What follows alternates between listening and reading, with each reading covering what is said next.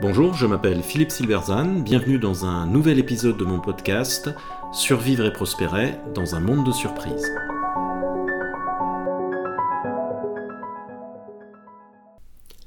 La performance des entreprises, un enjeu sociétal.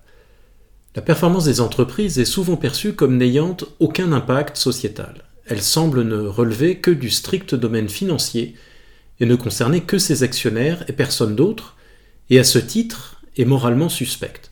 On est content pour l'entreprise qui a de bons résultats, mais on ne voit pas trop l'intérêt et, à la limite, souvent franchi dans notre pays, on soupçonne même que cette performance se fasse au détriment de la société.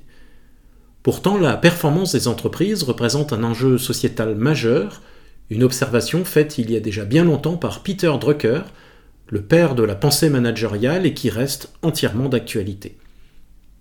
Pendant 600 ans, à partir du milieu du XIIIe siècle, l'histoire politique de l'Occident a été en grande partie celle d'un effort constant pour démanteler le pluralisme et la décentralisation héritée du Moyen Âge. Au milieu du XIXe siècle, cette tâche avait été largement accomplie. Il n'y avait alors qu'un seul centre de pouvoir dans la société, l'État. Mais au moment où le pluralisme semblait avoir été aboli, la grande organisation, et notamment la grande entreprise commerciale, est apparu comme un nouveau centre de pouvoir autonome au sein de la société. Cette contestation du pouvoir a suscité de vives résistances, aussi bien intellectuelles que politiques, au nom du vieux credo hérité de Platon selon lequel il ne doit y avoir qu'un seul centre de pouvoir et qu'une seule organisation, plutôt qu'un pluralisme d'organisations concurrentes et autonomes sans finalité commune. La grande organisation a une importance sociétale majeure. Une des caractéristiques de la société moderne est en effet qu'elle affecte tous les aspects de notre vie tous les jours.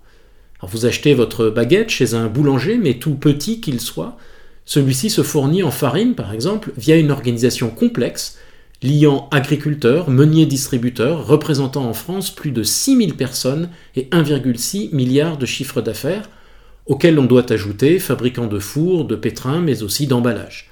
Le véhicule qu'il utilise est lui-même le produit d'une très grande organisation multinationale. Autrement dit, le petit commerçant local est en fait un nœud visible dans un immense réseau, largement invisible, dont les ramifications s'étendent presque toujours dans des pays lointains. C'est un nœud important, mais pas isolé. Le boulanger ne peut exister que grâce à de très grandes organisations distantes, et il dépend de leur performance pour assurer la sienne. L'entreprise est le produit de l'action d'entrepreneurs innovants qui inventent de nouveaux produits ou de nouveaux services. Elle est l'outil qui permet de les fournir de façon efficace et durable. Les entreprises n'existent donc pas pour elles-mêmes, elles sont des moyens. Chacune existe dans la société pour l'accomplissement d'une tâche sociale. Produire des voitures, fabriquer du pain, soigner des balades, etc. Pour Peter Drucker, la caractéristique qui permet aux entreprises d'accomplir cette tâche sociale est que chacune est autonome et spécialisée, guidée uniquement par sa propre raison d'être, ses propres valeurs et ses propres objectifs. Chacune invente une façon spécifique de répondre aux défis qui a motivé sa création. Cette spécificité produit une identité organisationnelle propre et singulière qui devient la base à partir de laquelle l'entreprise affronte les défis successifs qu'elle rencontre, croissance, mais aussi crise, incertitude, rupture, etc. Contrairement à une espèce biologique, une entreprise n'a pas qu'un objectif de survie. Elle doit accomplir ce qui correspond à sa raison d'être, c'est-à-dire une contribution spécifique aux membres de la société. Le test de sa réussite se situe donc toujours en dehors d'elle, en relation avec un tiers. Une entreprise qui ne satisfait pas ses clients ou qui ne peut en trouver suffisamment, ou qui déçoit ses investisseurs ou qui scandalise les citoyens par son comportement, ne pourra réussir. L'entreprise est donc nécessairement liée à la société dans laquelle elle existe et se développe. Elle ne peut être entièrement autonome comme un monastère dans le désert, par exemple. Sans contribution sociétale, l'entreprise n'a aucun sens, aucune raison d'être, elle ne peut exister. La réussite de l'entreprise réside donc dans la satisfaction des besoins dans lesquels elle se spécialise. Drucker observe cependant qu'historiquement, ces besoins ont été satisfaits parce qu'ils étaient considérés non pas comme des objectifs sociétaux, mais comme des opportunités par les entrepreneurs. La recherche d'opportunités, en d'autres termes, est l'éthique de l'organisation entrepreneuriale. Selon Drucker, les entreprises n'agissent donc pas de manière socialement responsable lorsqu'elles se préoccupent de problèmes sociaux en dehors de leur domaine de spécialisation. Elles agissent de manière socialement responsable lorsqu'elles satisfont les besoins identifiés au sein de la société en se concentrant sur leur propre travail spécifique et lorsqu'elles transforment certains besoins de la société, mais pas tous, en leur propre réalisation pour les satisfaire. Pour que la société pluraliste puisse fonctionner, il faut que les institutions autonomes qui la composent soient performantes. Pour Drucker, la clé de la performance d'une organisation dans une société pluraliste est la concentration sur une tâche spécifique. Par exemple, produire des voitures, soigner des malades ou assurer un logement. Pour ce qui est de l'entreprise privée, la performance est typiquement définie en relation avec le coût du capital. Si une entreprise emprunte 10 millions d'euros à un taux d'intérêt de 3% pour lancer un nouveau produit, elle doit absolument générer un taux de profit minimum de 3% pour créer de la valeur. Si elle emprunte à 3% et qu'elle génère moins de 3% avec cet argent, elle détruit de la valeur et constitue un non-sens économique. C'est sous cette contrainte de performance minimale, condition de sa survie, que l'entreprise définit ses objectifs de performance spécifiques. Elle sera d'autant plus forte qu'elle définira clairement ses objectifs et la façon de les atteindre. Plus un objectif est précis, plus il est facilement mesurable. Une organisation qui définit ses objectifs en termes vagues peut difficilement mesurer sa performance, ce qui est souvent le cas dans le secteur associatif par exemple. Pour Drucker et à l'encontre de Milton Friedman par exemple, la performance économique n'est pas la seule responsabilité d'une entreprise, mais c'est la première et la condition sine qua non de son existence.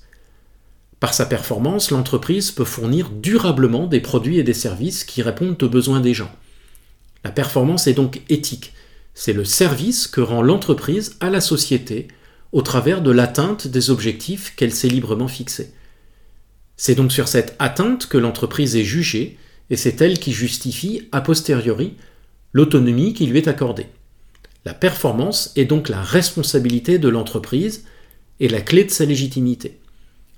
Il y a en quelque sorte un deal entre la société et l'entreprise, au sens où la première dit à la seconde Je vous accorde l'autonomie, mais il doit y avoir des résultats. Autrement dit, pour reprendre le vieil adage, à grand pouvoir, ici l'autonomie, grande responsabilité, performance. A l'inverse, une entreprise non performante est antisociale. Elle vit aux dépens de la société au lieu d'y contribuer. Elle fait supporter le coût de cette non-performance à ses actionnaires d'abord, qui auraient pu investir ailleurs de façon plus profitable, mais aussi à la société tout entière. Elle verse moins de cotisations sociales et paye moins d'impôts. Si elle est amenée à licencier, les indemnités chômage seront prises en charge par Pôle Emploi, c'est-à-dire par la collectivité. Par ailleurs, elle peut pénaliser d'autres entreprises, notamment en mettant en difficulté ses fournisseurs ou ses concurrents si elle casse les prix pour survivre. Enfin, elle tire mal parti du travail de ses collaborateurs et pénalise donc indirectement d'autres entreprises où ceci aurait pu être plus efficace, et donc la société tout entière. Plus généralement, une entreprise non performante valorise mal ses ressources et donc elle les gaspille. La performance économique n'est pas la seule responsabilité d'une entreprise, pas plus que la performance éducative n'est la seule responsabilité d'une école ou les soins de santé la seule responsabilité d'un hôpital. Mais elle est la base sans laquelle elle ne peut assumer aucune autre responsabilité, notamment sociale. Sans performance, l'entreprise ne peut être ni un bon employeur, ni un bon citoyen, ni un bon contribuable. Loin d'être un enjeu strictement économique, en quelque sorte secondaire, la performance de l'entreprise est donc essentielle au fonctionnement de la société pluraliste.